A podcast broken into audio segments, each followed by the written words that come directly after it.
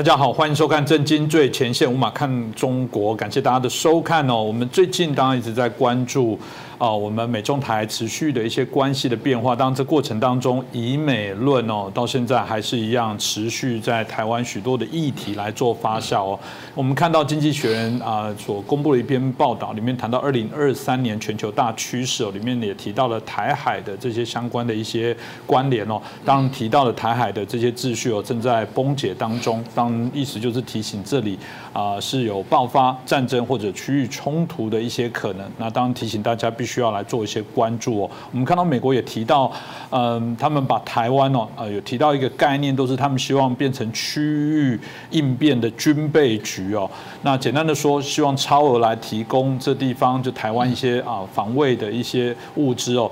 嗯，乐观的人会说，对嘛，不要再怀疑美国了。美国对台湾还是非常看重。但有些人又会从另外角度说，哇，这是带来危险，这不就是你准备了武器，就是感觉要打人家吗？那这样子会不会反而是增加了区域冲突啊，成为导火线哦？这当然就各说各话，变成大家喜欢听什么就捡什么样来听哦。那但这一个啊议题，显然台湾是无法规避的，我们必须要来了解其中对我们的一些影响哦。那我们今天很开心邀请到的是。台海大政治系的荣誉教授我们明居正博士，明老师来帮我们解析一下。明老师你好，呃，主任洪林老师好，各位观众朋友们大家好。是哦，老师，我想这个就是两面刃哦。到底这件事情，就是说，如果中共真的对台发生了这个攻击，那会产生什么样的一些问题哦？这些攻击的过程当中，有没有可能像乌克兰一样，让整个中共陷入泥淖，然后让他反而没办法走出来，甚至大家认为提早让中共的政权产生崩解？这当然是大家不同的一些说法。那美国不断。的再次强调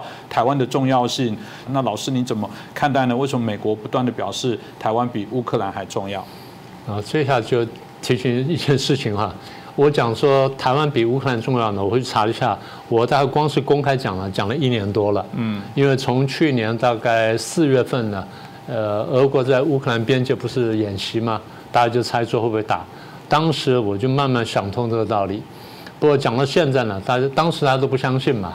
我说从我说从美国角度看起来，台湾比乌克兰更加重要，大家都不相信，大家觉得大家有一个印象就是美国一直是重欧轻亚。我说不是这个现象呢，大概从二零一五年左右，美国已经慢慢转过来了，也就美国认为亚洲更加重要。那这理由我们等下再说。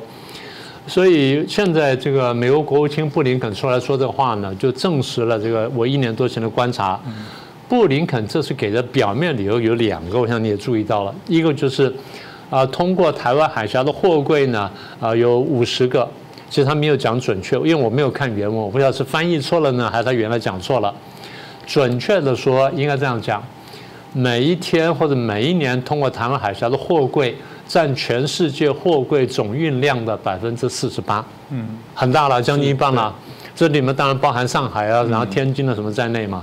那也包含日本呢、南韩呢、台湾自己跟别的国家进出的这个货柜，所以第一呢，这是台湾重要的这种原因；第二就是大家反复讲的这个台湾的半导体啊、晶片等等，这是布林肯说的原因。所以这都是表面的原因，我不说这不重要啊，但是更重要是什么？实质的原因。或许我们讲过一件事情，我们说俄国打乌克兰，然后台湾威胁这个呃中共威胁台湾，也就是乌克兰跟台海地区呢。这个这些动作呢，在国际主流国家看起来，你们在挑战，在破坏国际秩序。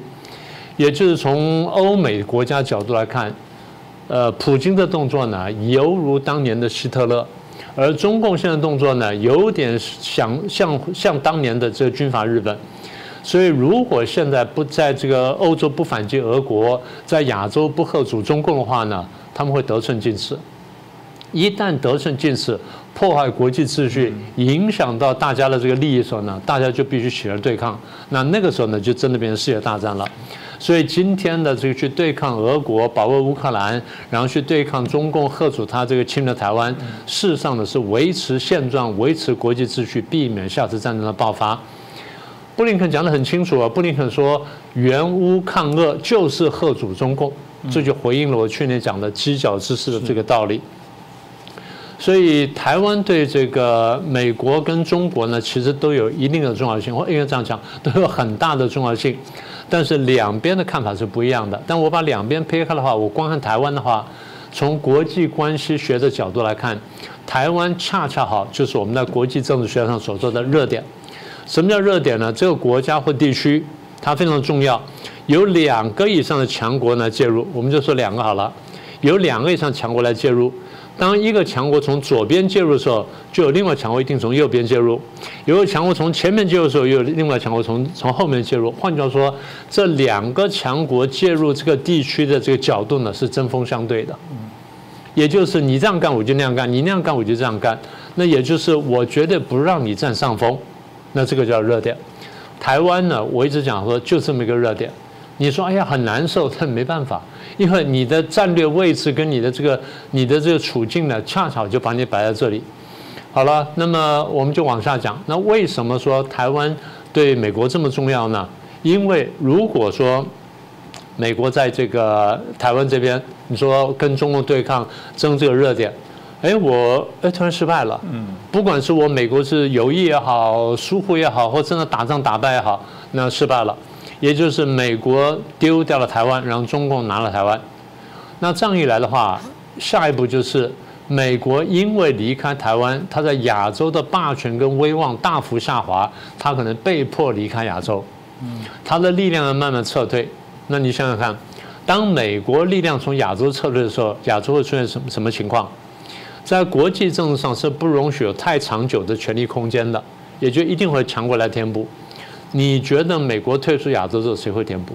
嗯，中共，对不对？所以中共会填补，也就是我们在亚洲真的看见一个这个东升西降的局面，美国下降了，然后中共上升了。如果这个事情发生的话，各国就纷纷转向。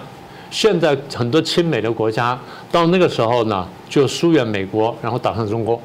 所以我们就看见一个很快的一个这个形势的逆转。这现象我们在什么时候看过呢？我们在一九七一年，我们退出联合国的时候看过。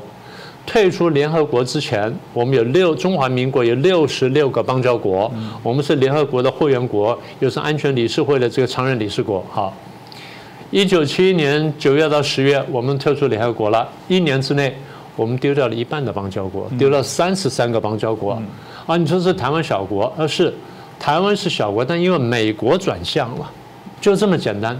就是因为美呃美国还没有完全转向啊，美国只是跟中共打交道而已，都还没有跟台湾断交，没有撤废约，也没有撤军，跟台湾还不跟中华民国还保持一个正常的完整的邦交关系，而国际社会已经一面倒过去，所以这个案例就很清楚说明，如果那天发生了，就是呃美中在亚洲对抗，就美国输掉了，然后就把台湾丢给了中共，美国必须慢慢离开亚洲。当美国离开亚洲的时候呢，各国开始倒向中共。我们几乎可以预测，第一个倒过去是南韩，啊，第二的最后一个倒过去的应该是日本，啊，大概是这么个顺序。那中间各国就前前后后。那当美国离开亚洲的时候呢，美国在国际的霸权地位呢开始大幅滑落。我们过去讲过，美元呢是超发的。他全球滥发美元，然后到处收割，这我们都都知道，也不是说他没有责任，他有责任。但是大家为什么还相信美元？那美元为什么还能走强呢？因为它毕竟仍然是最大的经济体，它仍然是最强的国家，大家相信它的国力，相信它的经济实力，也相信它的国际影响力，所以我们相信美元。所以我们这样相信美元。但当如果美国在亚洲开始后退了，甚至离开了国际地位下滑的时候，美元的国际地位会下滑。当美元的国际地位下滑的时候呢，美元的国内地位也守不住的，因为这东西是联动的。因为超发的货币会回来，大家就抛美元，那你怎么办？所以当美元在国际上被抛售的时候，国内美元会下滑，国内美元下滑，美国才能崩溃。所以。大家现在打讲到这里，慢慢听明白了。我们推演到最后，就是从美国看起来，它是不能丢到台湾的。然后美国官方还讲过，最近大概拜登上台之后呢，讲过两次，两次都是正式文书出来讲的。好，他讲什么呢？他讲说，美国支持台湾这个进步的第一民主政体，嗯，第二关键经济体，第三合安全合作伙伴。所以从政治、经济跟安全三个方面呢，美国肯定了台湾对它的这个重要性。那关键经济体就回到我们前面讲的那个呃半半导体啊晶片的部分。所以回过头去，如果美国失去乌克兰的话，美国会痛，会难看，但是不会死；但是美国丢了台湾的话，会痛，会难看，而且可能会死。这就是美国之所以讲说。台湾比乌克兰更加重要的，其实整个完整的原因。嗯，这个大家也很清楚。每次我觉得老师都一直在针对以美论、仇美论的部分啊，在节目当中不断的分享。主要我觉得也是让大家理清，这不是要大家什么要去什么甜美或干嘛，这是夸大其词。就我们本来就回到像我觉得用老师刚刚谈到政治经济跟国家安全的走向来讲，台湾人冷静来想，谁对我们最有利，还是会往美国的地方去。这你不用怀疑。你可能刚刚用美国的角度会说，啊，那美国是为了。他的政治、经济跟安全，那难道台湾从政治、经济跟安全，我们跟美国的关系不是应该维持啊？事实上更为紧密的部分哦。但这个紧密部分，现在当然会有人从中捕风捉影或见缝插针哦。有人说美国就是太过干预台湾，会造成台湾未来会增加问题，甚至会延伸许多的问题。这个部分是不是老师您有什么看法呢？呃，这个话听起来有点奇怪哈。那如果说离美国远一点，离中共近点就比较安全那？请问是谁飞飞机过来吓我们的？嗯，谁一天到晚讲说要武力并吞我们的？谁这样讲啊？那刚回到你刚刚讲那段话，那就是说呃，台湾离美国越近就越危险，离美国越远就越安全。然后美国这样搞搞出两岸的事端出来，这句话的意思就是讲美国自己要去对抗中共，但是呢却来拉拢台湾，使得台湾陷入险境。啊，这第一层意思。嗯，第二层意思就是台湾本来跟中共关系很好，可以跟中共好好来往的，不用卷入两头大象的这个争斗当中，也就不必选边，对不对？啊，这个他们话讲的就是两层意思。呃，讲这话呢，要么就是中了中共的这个统战的洗脑的毒，要么就是呢，呃，没有想清楚问题。我们在国际政治上怎么想的问题呢？也就是这个牵涉到说台湾的国家战略要如何设计的问题。要设计一个国家的这个国家战略，尤其是小国家的国家战略呢，必须要看懂当代的国际关系的主题。这个话我们过去讲过的。嗯。那么当代的国际每一个时代的国际关系呢，都有不同的主题。那譬如我们就讲中国的历史吧，在这个譬如三国时代。当时的国际关系就是三国互相争霸，然后看最后呢能够打败另外两个，统一中国。那南北朝就是看谁强谁弱，最后呢谁能征服对方，然后打败这个对方，然后这个统一统一中国。那如果说是这个秦国的时候，这个战国时代呢，就七国相争。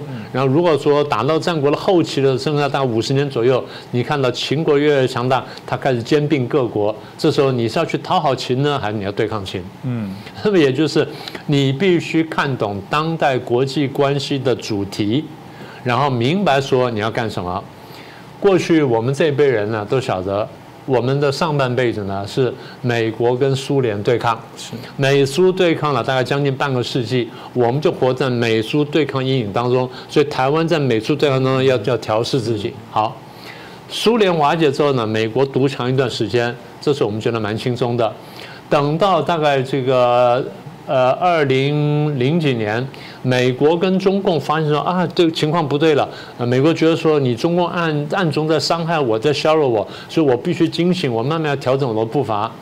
到了川普二零一七年才完全调整过来。那这个时候呢，我们就要做一个选边了。好，所以在国际关系上面设计战略的时候呢，第一要看懂当代国际关系主题，也就是当时什么情况。第二，看明这主题之后呢，你就辨别敌友。怎么样辨别敌友呢？我是赞成现在的国际秩序呢，还是我要推翻现在的国际秩序？如果我赞成现在的国际秩序，我就努力去维护它；任何人来破坏它，我就打他。是。那如果我是想要破坏这个国际秩序的，那我就跟着破坏秩序人站在一起要去对抗他。所以就是辨别敌友。那在看敌人的时候呢，那可能不止一个，你就要决定说。哪一个敌人对我威胁比较大？我暂时威胁比较大，哪个暂时威胁比较小？我会排序。好，这第二点。第三点呢？当我选完这个都想想清楚之后呢，我就开始做选择，就选择敌友，然后选择排序，然后开始设计我的战略。也就是啊，譬如我有两个敌人，对最危险敌人，我要应怎么应付他？对不那么危险敌人，我要怎么应付他？这叫设计战略。好。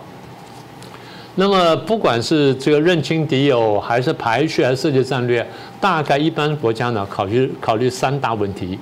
第一个问题叫安全问题。我的国家安全最大威胁是什么？我如何才能扩大我国家安全？第二就是呢，价值观。我是喜欢这个基督教，我喜欢长老教，我喜欢佛教，还是我喜欢伊斯兰教？那或者说我喜欢民主自由，还是我喜欢一党专政？我喜欢奴役人民，还是我喜欢说这个开放社会？这是一个价值观的问题。这第二个选择，第三个选择是经贸利益。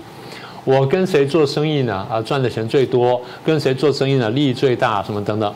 所以一般来说呢，国家去排序的时候，通常是这三个标准。安全价值观跟经贸利益，也就配合前面那些我们讲说啊什么敌友排序等等。好，那落实到今天呢？今天的局势我们讲过很多次了。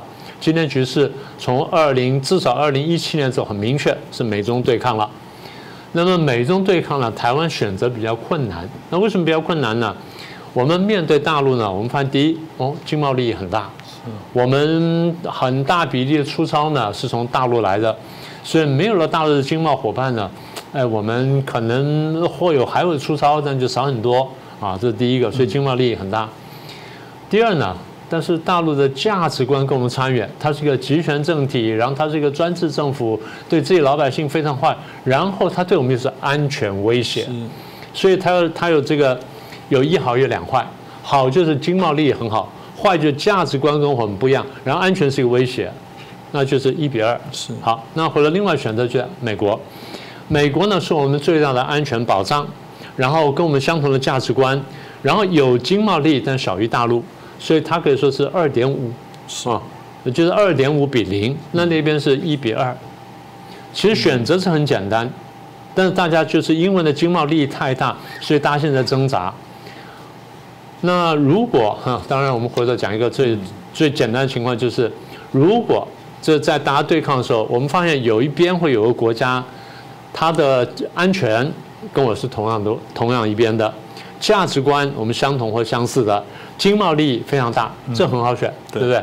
譬如说，一九五零年到一九七九年的台湾跟美国很好选，因为安全在这边，然后价值观在这边，经贸利益在这边，所以很容易选。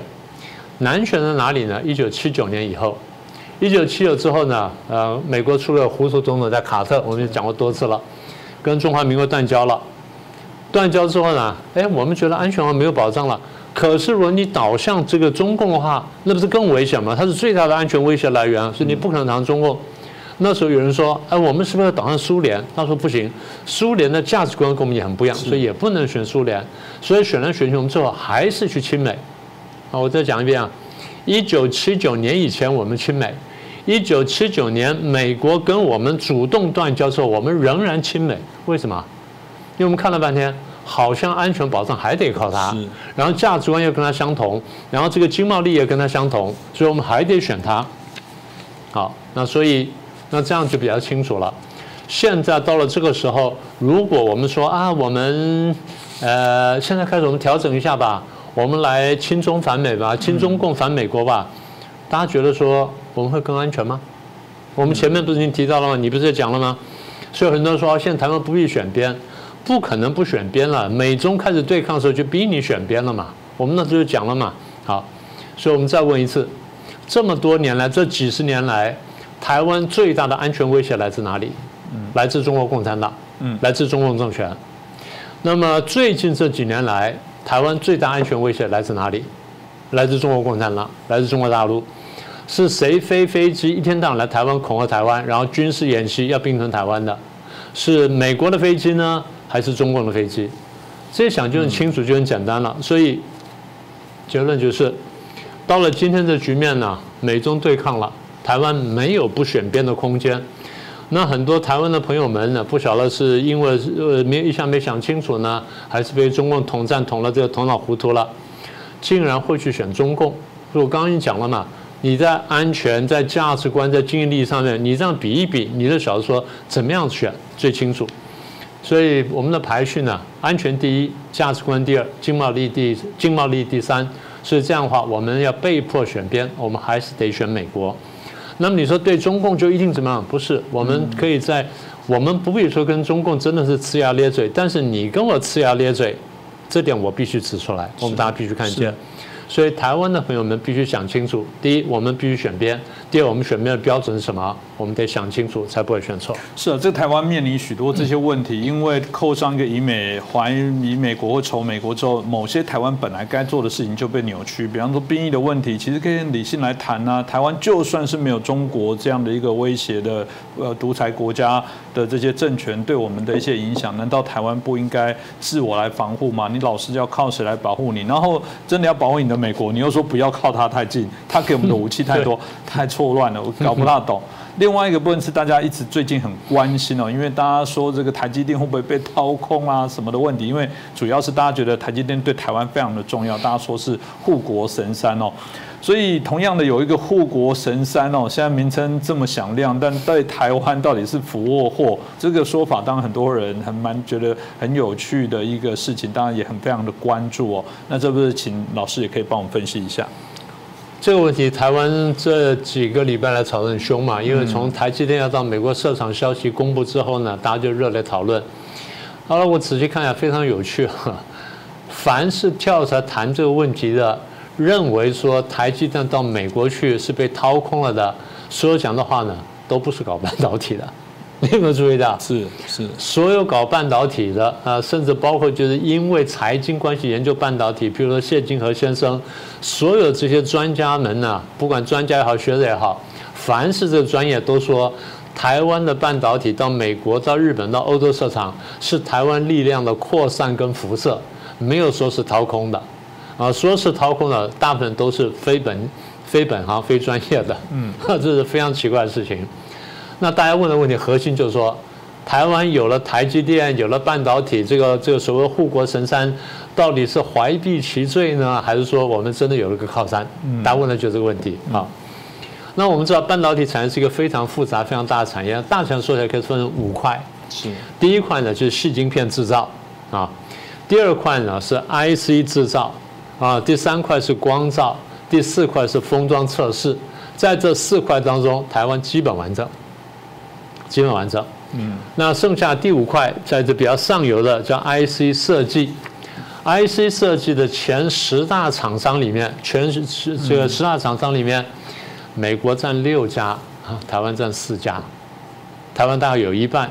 换句话说，半导体产业的五大块里面，台湾有四块半是占绝对优势的，嗯，四块半绝对优势。那你说一个台积电跑出去？你觉得能有多大的影响？台积电只不过是四块半当中的 IC 制造当中的最大的一家，就是这样子。好，那大家还是有着担心了。好，那这第二点，台湾的这个呃是一个小岛，大家都很清楚。台湾很多东西呢是不生产的，也就是台湾的本身的物资呢是相对匮乏的。所以台湾能够有台积电啦，有光照啦，有月光啦，有这细细品啦，这种这种这样的公司呢，其实台湾的整个供应链呢是镶嵌在全世界全球的供应链当中。嗯，台湾不是一家独存的，也就是台湾的最要做出刚刚讲说那四块半东西里面有很多东西要靠外来，要要靠面外面买，买什么？买零件，买半成品，然后买原料啊。然后甚至是买服务啊，这样把这拼起来，而台湾是恰恰好有这些高科技人才，然后有这么能干的、愿意卖干的工程师，然后有这么素质完整的劳工，还有一个几十年下来打造出来的产业链，嗯，就有这个东西呢。好，那么台湾才做这个东西来。也就是说，台湾呢固然是提供了这么全世界这么多的晶片，但是呢，台湾也跟全世界买了这么多东西，才能造这件事情，嗯，才能造出这个所谓的晶片，或者说打造出这么多护国神山出来。所以翻成白话就是，如果动到台湾的话，就冲击全球经济，是就到了这种地步。同样呢，大家看到大陆这次疫情风控也冲击全球经济，大家看见乌克兰被打了，也某种程度冲击全球经济。因为这些呢，都是国际上比较重要的提供的、提供货物的或提供服务的，或者是买家，他的或者买或者卖，一旦大到一定程度之后呢，它受到影响了，那全世界经济是受到影响。台湾更不要说了，我们一句话说完：如果台湾真的现在是有什么这个冬瓜豆腐的话，那简单说，全球经济呢，大概如雪崩般崩溃。就到这种地步。嗯，因为大家每天做东西、制造东西的，或者生活的，或打仗用的晶片，很大比例从台湾出来。美国商务部长反复讲，我们的高阶晶片有六成到八成，甚至高到九成的是靠台湾台湾做出来。嗯，所以对我们来说呢，台湾极端重要。所以就回应了你前面问的第一个问题。呃，布林肯说台湾比乌克兰重要，话就在这里嘛。你看乌克兰被打成这样子，对美国来说，坦白说影响不大。但台湾不要说打成这样，台湾只要有点风吹草动呢，那么美国那边受到影响的话，晶片一不过去，或者说少一点点，美国经济就受不了，打仗也受不了。所以我们讲了半天，就是一个意思：台湾拥有这么完整的四块半的这种供应链，对台湾来说是更加安全，而不是更加危险。他说啊，那批复无罪，怀璧其罪，大家想要拿啊？对，没有错。就因为人人都想拿。所以人人都不能拿，嗯，逻辑就是这就我前面讲的热点的问题。现在讲到这个晶片或讲到半导体，台湾变成是多个国家的热点。那你若中共跟俄国要来动台湾的话，那欧美的主流国家全部会在出阻挡它，这就叫热点。所以你不管从美中对抗来说，台湾是热点；从全球经济发展说，台湾也是个热点。那这样说的很清楚了。所以台湾呢，不只是一个细，不只是护国神山，台湾有一座细盾嘛，或者大陆用话话叫做龟盾嘛，它用用不同的词龟盾。那么也就是台湾的这个 晶片或者半导体对全球经济跟军事重要重要性呢，到了这种地步，一旦出了问题，全球都要受伤。你说大家不会过来保卫台湾吗？所以安全系数在这里。那现在其实我们讲的具体一点。我们这节目做了几年了嘛？我们这几年去看到台海附近有很多军事演习，我们最常看到，要么就在西太平洋，就在台湾的东边花莲呐、宜兰的外海；要么就在台湾海峡，要么就在南海，就是都在台湾的周边。演习的科目呢，啊，有什么两国的海军演习，有四国的海军演习，有十一国的海军演习，有二十六国的海军演习。其实科目科目呢搞了半天呢，你说什么海上救援啦、海上反恐等等，其实最核心有一个问题就是，万一台湾安全受到威胁的时候，我们这个国家怎么办？哈，就是讲这件事情。然后你也看到这一段时间来呢，英美法德这些国家、加拿大这些国家都针对台湾问题呢，跟中共表达过抗议。嗯，所以台湾的重要性呢，大家现在看得非常清楚了。嗯。那如果台湾还有这大小粉红们愿意去重复中共的话呢？那只能说你们真的被洗脑洗得太惨了，真的跳出来看看不同的资讯，好好想一想。把我们的问题呢想清楚呢，可能你后面日子呢会过得比较安稳一点。是，好，那我想今天很谢谢啊明老师哦，很清楚的在我们谈到，让我们对于医美啊这个丑美的部分，知道有一些可以让他更理解清楚的部分了。我一直知道我们很多观众朋友，有时候在朋友之间或者在群组，你明明很清楚知道他们在传递。错误的资讯哦，当然有些不是故意的，有些是恶意的，但你总是觉得，毕竟不是每一个人哦，口才或者在这分析的部分有办法把它讲的那么清楚哦。我至少所知道，很多的观众朋友会说，还好明老师常常很有条理的写这些东西，对他们来讲，他们觉得不要跟这个亲友来吵架，他只要偷偷的转传震惊最前线的影片，明老师的片段给他们，他就觉得嗯，这样子他至少心里会安心一点，至少有个机会让大家多听一些不。同的一些资讯啊，我知道改变人家的价值很难，我们自己也不容易被改变。不过我们也希望节目当中做的是以理服人的部分。说真的，要谩骂我也会演，但我们不希望这样子，我们还是希望再透过这样的一个辩证，是大家一个可以认同、可以接受的一个节目。然后今天就再次谢谢老师哦，每次都给我们醍醐灌顶，提了那么多好的一些啊分析跟见解。也希望你如果喜欢我们的节目，帮我们转传、按赞、分享，也欢迎您留言给老师哦，谢谢。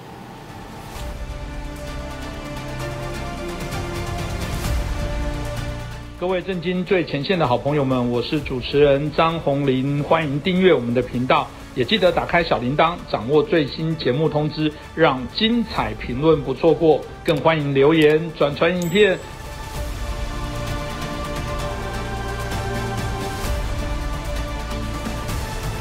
大家好，欢迎收看《震惊最前线》，无马看中国，我是主持人张宏林，感谢大家再次的收看哦。中国现在啊政策大转变哦，但现在因为白纸革命之后，大家看来相继各地在做解封，这是解封看起来又好像啊根本就放任不管哦，这让大家觉得非常的惊恐。我觉得台湾的朋友不要啊轻忽，甚至应该说世界各地的朋友都不要轻忽。我有点惊吓，为什么呢？大家如果在想起这个三年前的时候，当时也是开始。接近中国的农历年前，新年中国农历年前，当时中国盖牌，不把这些事情资讯给揭露。放任的这些染病者哦，四处去流窜哦。虽然现在啊，中国民众出国也许较为不方便，但包含台湾也在谈小三通啊等等，有许多开始对外接触这些机会，会不会让三年前这些啊所谓的疫情的风暴在席卷全球？我觉得大家不能不轻忽这个后清零时代的中国所有的这些作为，可能都会影响到全世界。那我们看到中国啊，在开放的过程当中，在对清零政策的转变当中又很怪，我们看到还是有些地方啊，还是紧缩，还是抓人，甚至不断的啊花大钱来盖这些方舱哦。到底中国在想什么？习近平所领导的新的这些中共团队对于防疫的部分啊，到底会如何来走？我觉得我们不得不来关注，因为啊不去关注，接着受害的可能就是我们。那我们今天邀请到啊两位老师哦来到我们现场，首先是邀请到时事评论员我们商普老师。主持人好，各位观众朋友，大家好。呃，接着我们邀请到的是正大国关中心的资深研究员，我们宋国成老师。啊，主持人好，商普律师好啊，各位观众朋友大家好。是，我想一开始我们就请教一下商普老师哦。中共刚刚提到了整个一个开放哦，瞬间这种太极端了，我觉得我都在想说他不会甩锅，就说啊你们不是要开放啊就开放啊，到时候你们不要又骂我们说什么我们又不开放，可这个有一点任性式的或者是不负责任式的啊，来立即的解决这些清零的一些目标，我觉得显然有人很担心后续会研发的一些后果，所以这部分是不是请教？这个商普律师哦，就是接着有可能会怎么样走呢？对，由始到终，大家有一个观念哈，就中国的所有的那个防疫政策，基本上不是为了防疫，是为了控制。那这一点要很清楚。现在是呃，一直来讲是两把刷子嘛，一个是风控，一个是监控。风控就把你固定在一个地方，方舱也好，家居也好；监控就是你的电子方面，数位集权主义的问题。他现在是把那个封的地方把它松掉，但是却把那个监控的地方做到底，所以这个要很注意哈。因为大家看得到这一次它大幅度的新十条，要不再强调动态清零了，但记得它没有废除动态清零，重点在动态不在清零，就是随时可以再重新来紧缩整个措施。那地方政府也是不得以临时控制。但是可以永久控制吗？啊，这个后面我们会谈到方舱的问题。嗯，还有轻症的确诊者啊，不再集中隔离，一般场所不再扫码等等。这一切的措施呢，基本上做下来就把矛头的民怨导引给地方政府，就是永远中央是对的，地方政府呢却是承受很多的压力。因为第一个它有产业链的问题，第二个是民怨要把它矛头指向它，所以这个是重演呢。以前一九五八到六二年的时候，大跃进的时代的那一幕，就是把所有的呃什么九个指头、七个指头所有的错误，就导向地方，就把清零扩大化的责任导向地方。好，这个是第一个。监控的那个地方呢，也看得到行程码没有了，但是健康码还存在。他希望在二零二五年之前，打破以省为壁垒的这一个健康码，建立全国性的健康码。当建立之后，我相信这个已经到了数位集权主义那个炉火纯青的肆虐的地方，这是第一点。第二点呢是讲到疫情的问题。刚刚主持人也谈到，一下子开放怎么办？现在北京市面的情况非常的冷清，医院跟药房大排长龙，而且电话打爆那些殡仪馆跟墓园去那个看怎么去火化。那有一个命令是说。如果你要这个有有人因为那个武汉肺炎的疫情死掉，两天内要通报，那就就地火化。哇，就地火化这个字啊，就是把人的尊严贬损到最低。很多癌症的病人没有办法去就医，那大规模的在延误，那很多人都是因为往生是因为这个原因。医生过半的也大规模的染疫，那再加上冬季流感跟这个武汉肺炎复合的结果，未来一月还有春运的问题，所以加剧医疗系统的负担。那看到那个一个估计哈，是广西疾控中心主任医师卓家彤说的啊，这个并不是外媒的说法。卓家彤在十一月的上海预防医学的杂志说，参照香港的疫情呢，中国的现在的开放面临这个冬季两百万人死亡，两亿三千万人感染，啊，所以这个数字是非常庞大的数字。那现在中国的那个老人家疫苗接种率是非常低的，还有那个呃重症医疗资源负荷量也是爆量。然后那个国产疫苗灭活疫灭活疫苗的有效性受到挑战，因为现在科兴远远不如 mRNA 或者 ANC 的疫苗更加有帮助，所以看得到这一个地方也会成为以后中共的软肋。有人说会不会说这个是新一波的病毒的产生，或者说自然形成，或者泄露，或者故意放出来的？那我不知道，但是看到这一个庞大的。以十几倍的增加的病患的速度，跟中共现在捂住整个数字，就觉得说死亡数字没有你那么多啊，还有下降的趋势。比方说礼拜六，北京新增只有一千六百六十一个，比十二月六号三千九百七十四个还要减少四十二帕，这个没有人相信的。所以你要捂住这个地方，呃，是感到非常非常的啊有诡异的地方在里面。好，第三方面是经济问题。因为经济你看得到是餐厅市场冷清，呃，开门没有生意，户外人非常少。那也看得到武汉病例激增，好，跟那个消费者支出那个不振这两个地方会出现。那这个中国也不像美国等国家发放补贴金、补助金给家庭，所以钱都扎到那个公公共工程、基础建设里面去，所以完全跟那个呃外国的那个体需民间疾苦情况不一样。那很多很多呃外国的企业，比方说苹果，都开始想说撤出中国，所以这个也是经济雪上加霜的原因。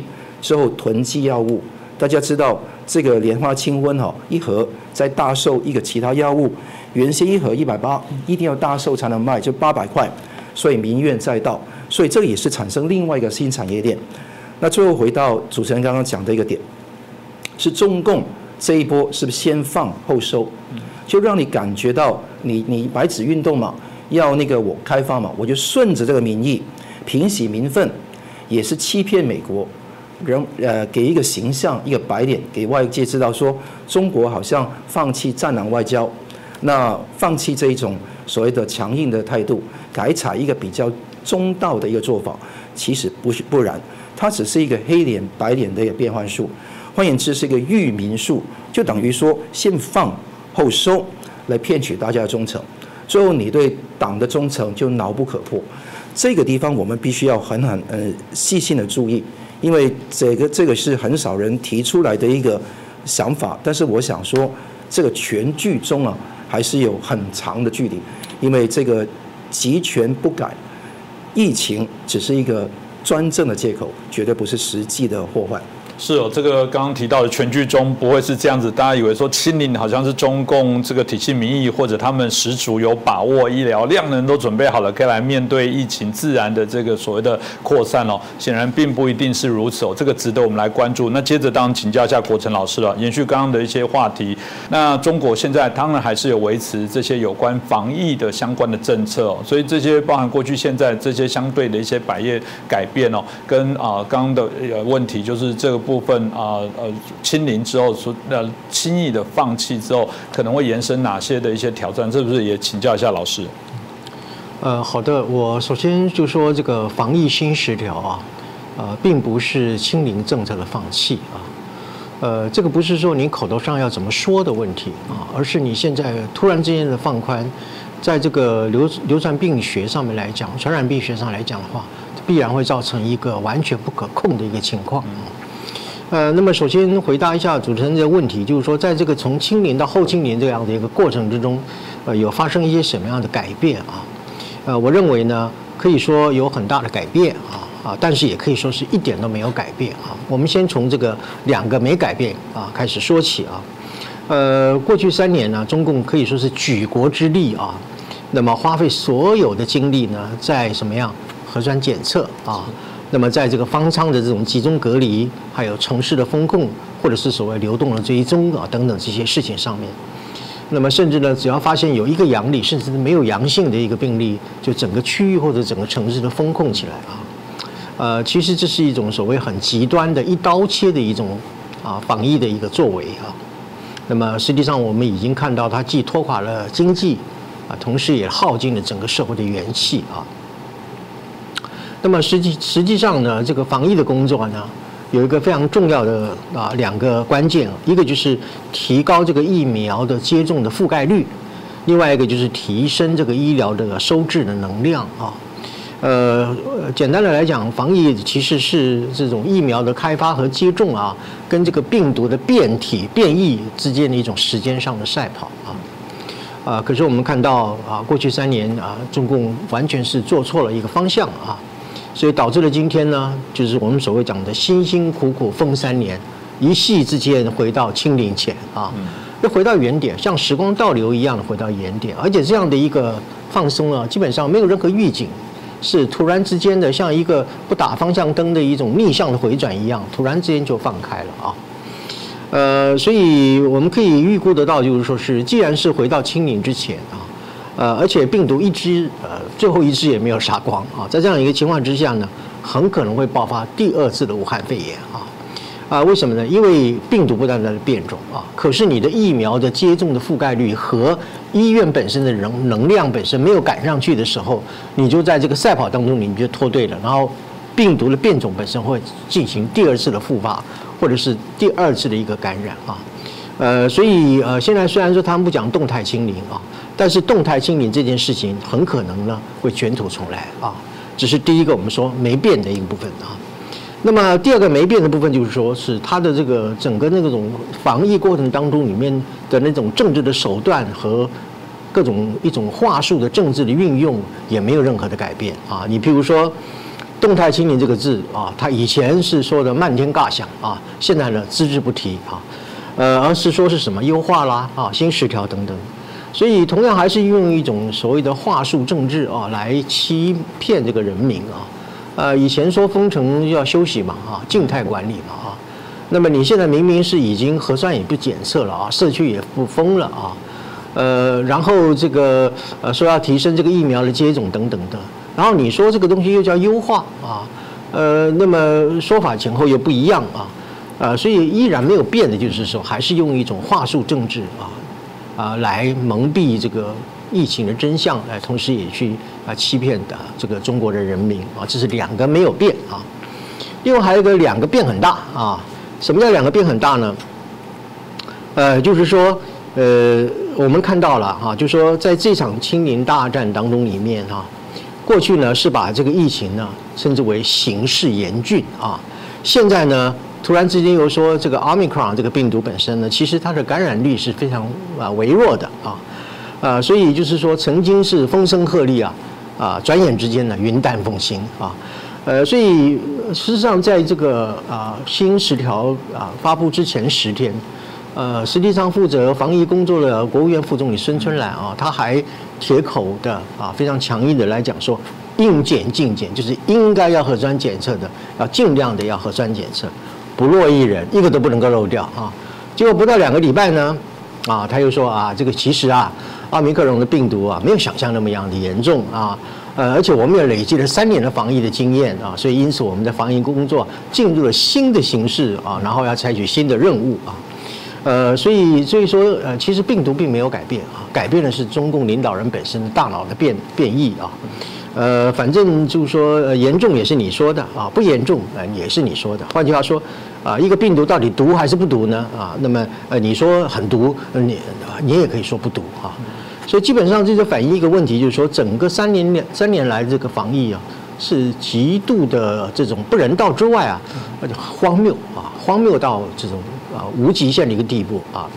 呃，为什么呢？就是正如刚刚桑普律师所讲的，整个一个防疫，它是重视的是什么？是控制，而不是真正为了人民的健康啊。呃，所以在这样的一个前提啊之下呢，啊，地方就一定采取一刀切啊。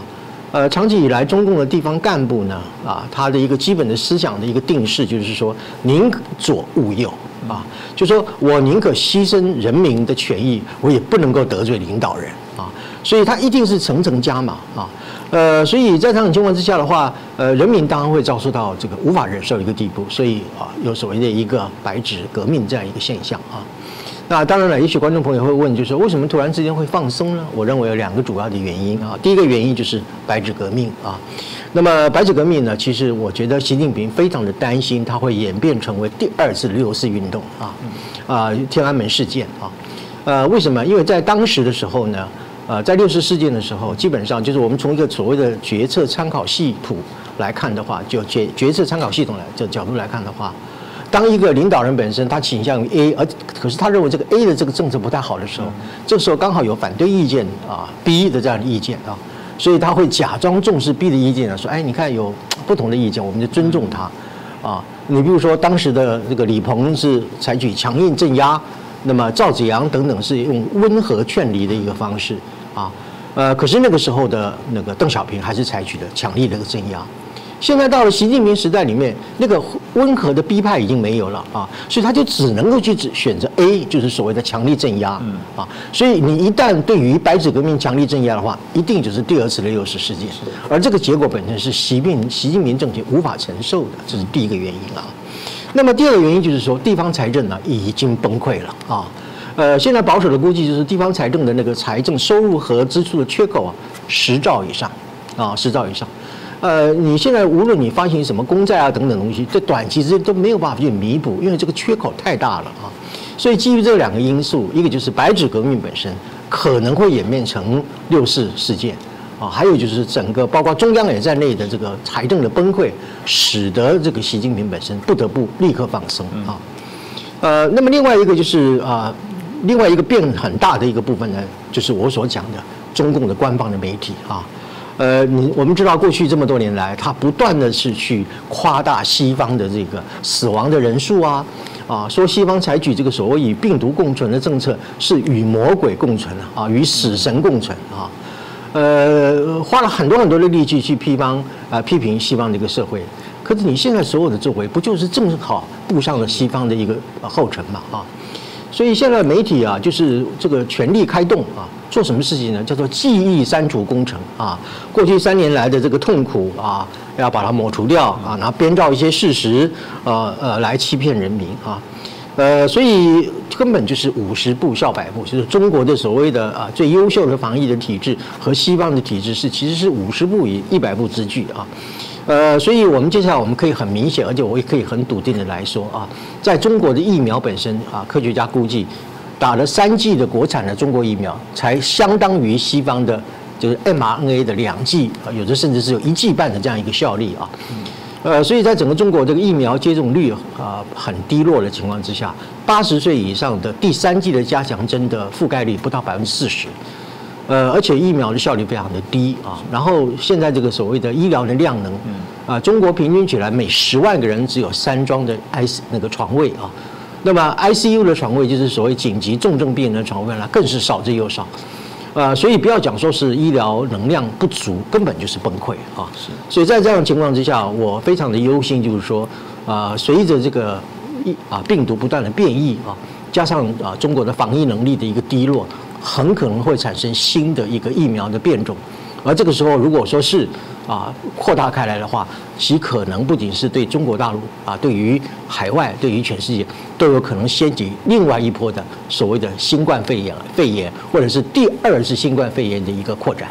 嗯，这个啊，国成老师所说的也是我们所担忧的，而且刚刚老师有提到了，呃，这个所谓的花了大钱这件事情，还蛮值得我们来关注，因为人民的一些抗议之后，大家就很好奇，中共啊，当然有人就质疑其中一个很重要的部分就是他们不要核酸检测，而这些核酸检测有许多还是他们自己要自费的，有人就提到了，不管是中共花了大钱在做这些防疫，在做这些疫苗的开发，以至于到后来看起来防疫或者这过程当中也产生了一个非常。巨大的利益的一个结构，呃，明明中国已经没有钱了，但我们看起来方舱，或者是我们看到一些啊检测的部分，不断的都还是用尽各种方法、各种理由在做一些推行哦。这部分是不是请教一下商博老师？呃，这个巨大的利益链、产业链其实是存在的。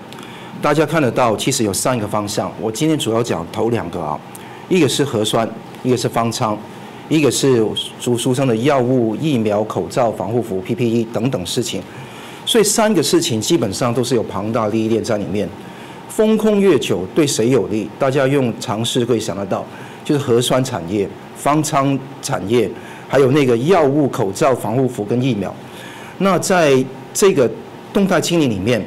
那个习近平有政策下来，每个人都是想在这边分一杯羹。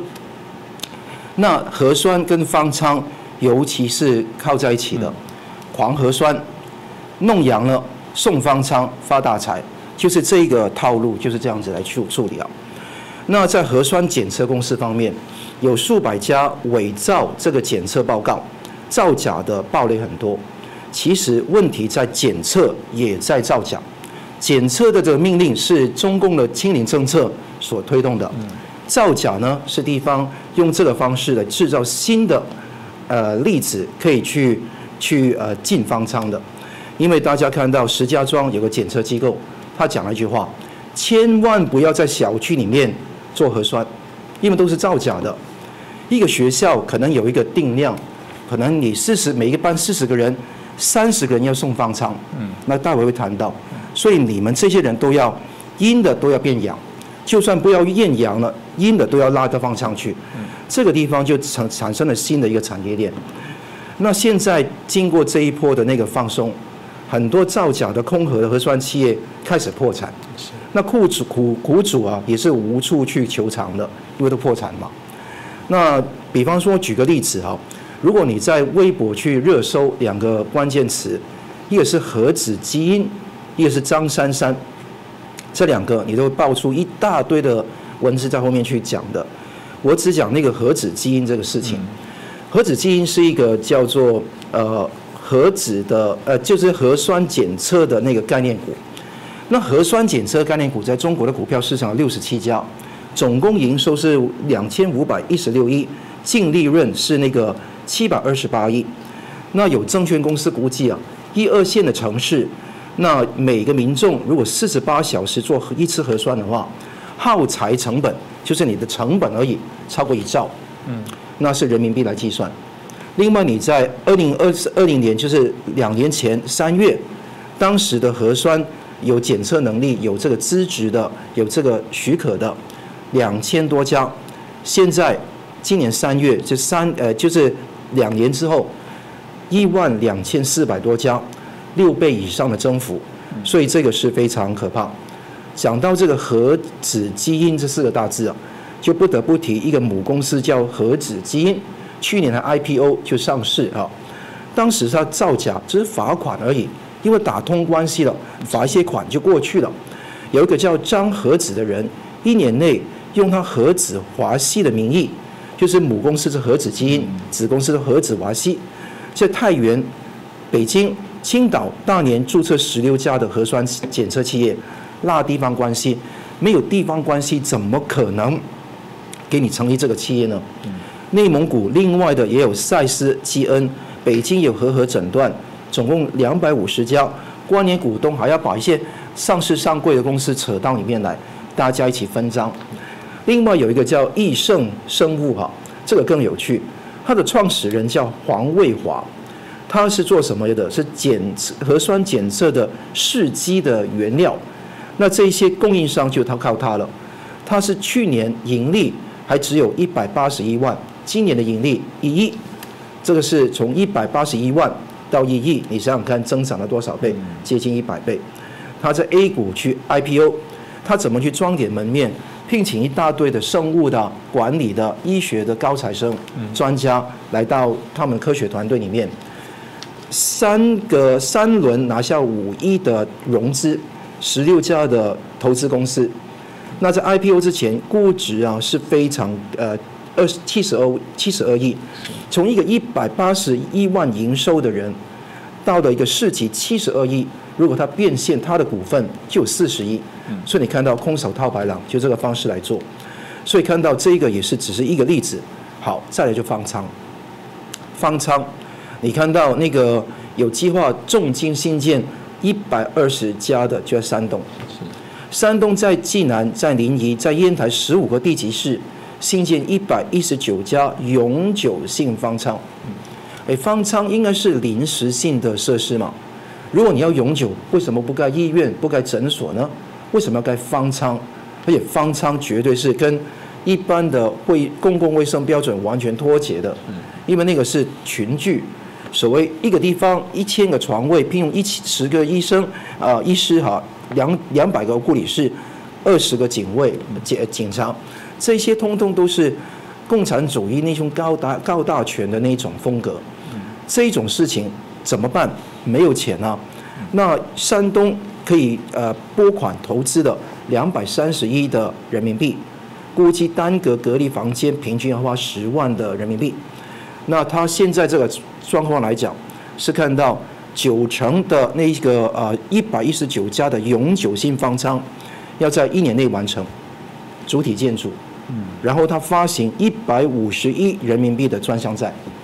那这一百五十亿的人民币专项债，诚如刚刚宋老师讲到的，你去认哪有人给你钱？所以这个地方只是一个大的计划，目的是要要政府压制民间的资本，还有那个党国的企业来给他钱，还有党国的金融机构来给他融资，所以这个是很重要。大家知道隔离分两种嘛，一个是自主隔离，一个是永久，呃，一个是叫集中隔离。就自主隔离就家居隔离嘛，集中隔离比方方舱，方舱很容易感染的。明知道这样子的故犯，目的是什么样？后面是不是有那个官商勾结的利益链？甘肃一个女学生过去一般四十个人拉三十个人去，那二十个四个小时全都是阴阴性的，都被拉去填仓。嗯，那另外湖北的宜城一中也是有同样的状况。四川的德阳在马路上建方舱，你看得到那些贪婪的人是这么这么的腐败，他们是贪婪的去拿这个国家的钱、党国的钱，嗯，那之后来去做这个事情，最后是让人承受到自由跟生命的危险，这个是非常可怕的。北京的南苑机场不飞了，改建方舱再建。卫健委其实要负很大责任，因为他要求各地大力推行方舱建设，所以这一系列东西还有发行刚刚说的债券的计划，可以看到这个是一个产业链。当一个人弄阳了，你没有弄阳也说你是阳了，就送到方舱去，你看看两条产业链连都雨露均沾，这个就是现在中国的那个巨大产业链的的情况背后。你看到山东是怎么估算的？说本年度往后五年均为有疫情期，可见他的想法是疫情期是相当长。是，还有广东省惠来县，就说每个县区必须建设一个方舱医院。换言之，这个是死命令，每个县有一个方舱，不管你有没有感染哦，都要盖一个方舱。那有人统计过，基本上你那个县的人都要住进方舱一次，才能够填好这个舱的洞，这个等于一个集中营嘛。所以我说，这个不仅是那个官商勾结，无无效预防，这防疫无效，嗯，更加是一个建设全国性集中营的一个计划。所以除了这个理解，中央有集中营的计划，地方就有掏钱的计划，嗯，所以你看到是上下交相贼。结果是中国如此不堪，就是这个原因。是我刚刚听起来当然蛮惊悚的哦。那这种中共极端的一百八十度的大转变哦，有人还是会担忧啊。今天这样聊完之后，发现有几个面向，我相信也勾起大家的一些关注哦。但他还是很担心，那这一个大转变之后，中国未来到底会怎么走？到底有什么事情是值得我们应该要来关心跟关注？这个清零的看起来表象的一些改变，后续到底会？产生什么样的效益啊？是不是继续请教一下国珍老师？好的，呃，我想先补充一下刚刚桑普律师所提到的关于方舱和核酸的这个问题啊。呃，其实中国的经济有两套经济啊，一套呢叫做国民经济，一套呢叫做干部经济或者叫共产党的潜规则经济啊。呃，国民经济是什么呢？GDP 啊啊，或者是这个家庭的这个啊所谓可支配所得呀等等。也就是说那个公开的那个数字啊，不管它是真实的还是造假的。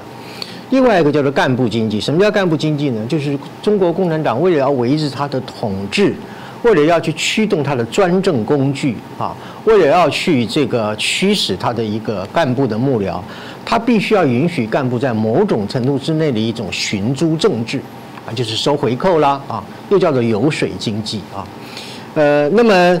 呃，这种所谓的油水经济呢，就是呃刚刚桑普呃呃律师所提到的。你说像这个核酸经济学，明明犯了那么多错误啊，明明也被罚了款，可是他还是在全国各地可以设置那么多的一个啊什么核酸检测的一个啊机制等等的。这个如果没有所谓的油水经济在里面做支撑，那是不可能去实现的啊。呃，所以我们了解到，就是说中国的经济其实有两套啊，一个是。啊，公开的面对啊老百姓的国民经济，另外一套呢是藏在桌子底下，一般人看不到的所谓的油水经济啊，这个是我刚刚对啊桑普律师所做的一个补充啊。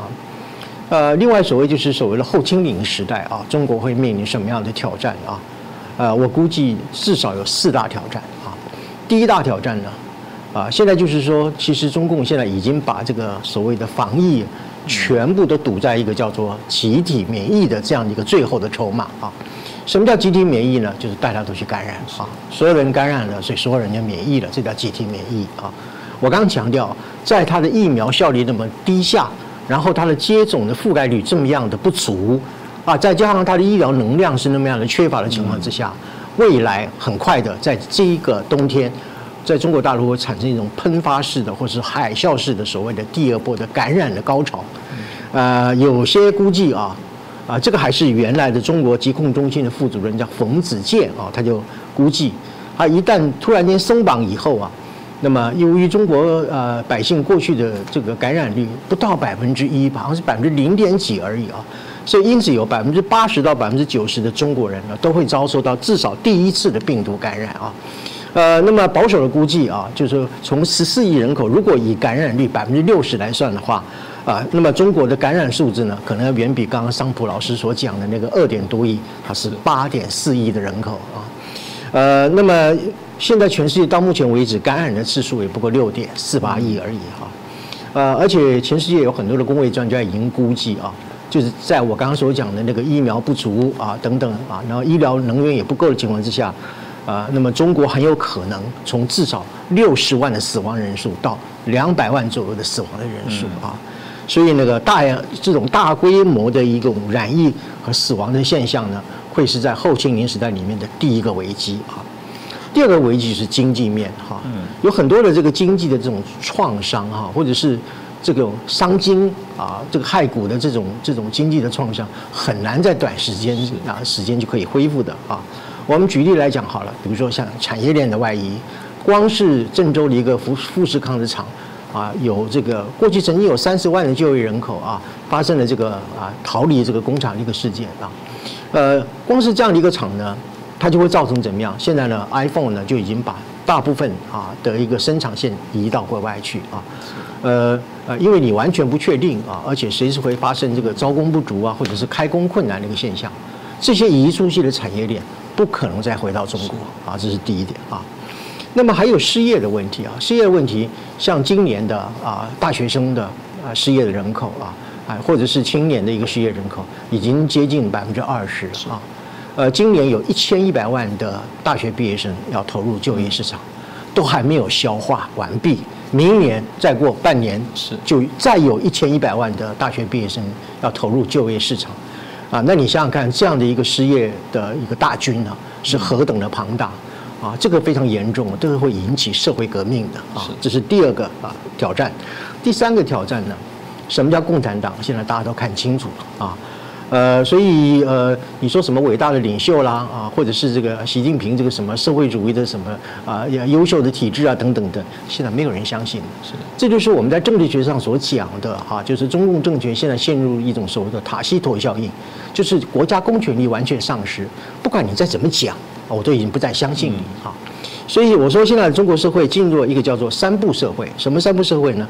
不服从了啊！你讲什你，我不服从你，你叫我封，我自己拆掉啊！呃，你说呃要我检测核酸啊，现在当然不检测了啊！就就算你现在叫我再检测，我也不检测核酸啊！叫不服从。另外不相信，你说什么我都不相信啊！你说清明人民至上，健康至上啊，呃等等，我看你应该是你党的利益至上，而不是人民的健康至上，我不相信。另外一个就是什么？不期待。就是我也不期待你这样的一个政权本身会给未来带来什么样的希望啊，能够把防疫啊真正啊做得好，这个叫三步的一种啊社会啊。那么这是第三个，就是啊，共产党会彻底的失去民心啊，第三大的一个挑战啊。第四个挑战呢，我认为呢会提早呢所谓终结习近平时代，而进入到一个跛脚的后习近平时代。这话怎么讲呢？大家其实都看得很清楚啊。当全世界都已经该与病毒共存的时候，那你却说西方是与魔鬼共存啊？呃，当你明明就应该要去进口比较高效率 mRNA 的病苗，你偏偏为了中国人的面子本身，你一定啊不肯去进口这些高效率的一个疫苗，你这个不就是草包政治吗？啊，所以你说你这满脑子里面没有科学的素养啊，没有经济学的啊细胞啊。只有一些毛泽东的教条，所以大家都已经看透了啊，这个被剥除新衣的一个裸体的国王啊，所以呃后继后习近平时代的来临，就是意思就是说，虽然习近平依然是高高在上啊，依然这个啊获得第三人的任期，可是我看到呃可能连第三人任期还没就任，就已经提早跛脚，提早进入所谓的后习近平时代啊，呃所以呃习近平看起来。呃，好像还是一人独揽大权，可是他在人民的心目中，其实他早已经被免职，甚至是被怎么样被罢黜掉了。嗯，这个当然也是我想普遍至少从台湾的朋友来讲所看到的，目前中国的一些乱象的部分，一定导致对于政府的一些抱怨啦。其实台湾朋友有时候常会喜欢说啊，台湾什么呃，甚至有人说这个中共都还比台湾好，我觉得不可思议。其实台湾在防疫的过程当中，当然有许多可以来检讨，也有一些缺失，但比较对比中共他们现在这样的一些做法的部分，你不觉得台湾还是在一个民主规范体制底下的可受监督？跟跟批判的过程当中的一些改变哦，那我们当然还是不舍的是这些无辜的民众，因为政府错误的一些施政而导致的伤亡啊，这当然不会是我们节目所乐于看到。我一直谈到，虽然我们是谈中国的议题，但我们也从来没希望希望中国人民受到一些苦难。也因为这样子，我们当然才希望透过节目当中，我们许多的来宾希望能不能能推动中国走向一个更好的制度，至少是可以人民自我选择的一个制度哦。今天就是。啊，再次感谢两位来宾，然后也感谢大家的收看。同样，如果喜欢我们的节目，欢迎您可以留言，也欢迎转传、按赞、分享给更多的一些朋友啊，让大家理解这些啊所关注的一些内容。真的，我再次提醒哦，这一次如果这波中共放任，让疫情不断的扩散，不要以为它只是中国内部的民众受害，我觉得有可能回到三年前重新开始的病毒海啸，这个全世界的人都不可不慎哦。那再次感谢老师。也感谢大家的收看。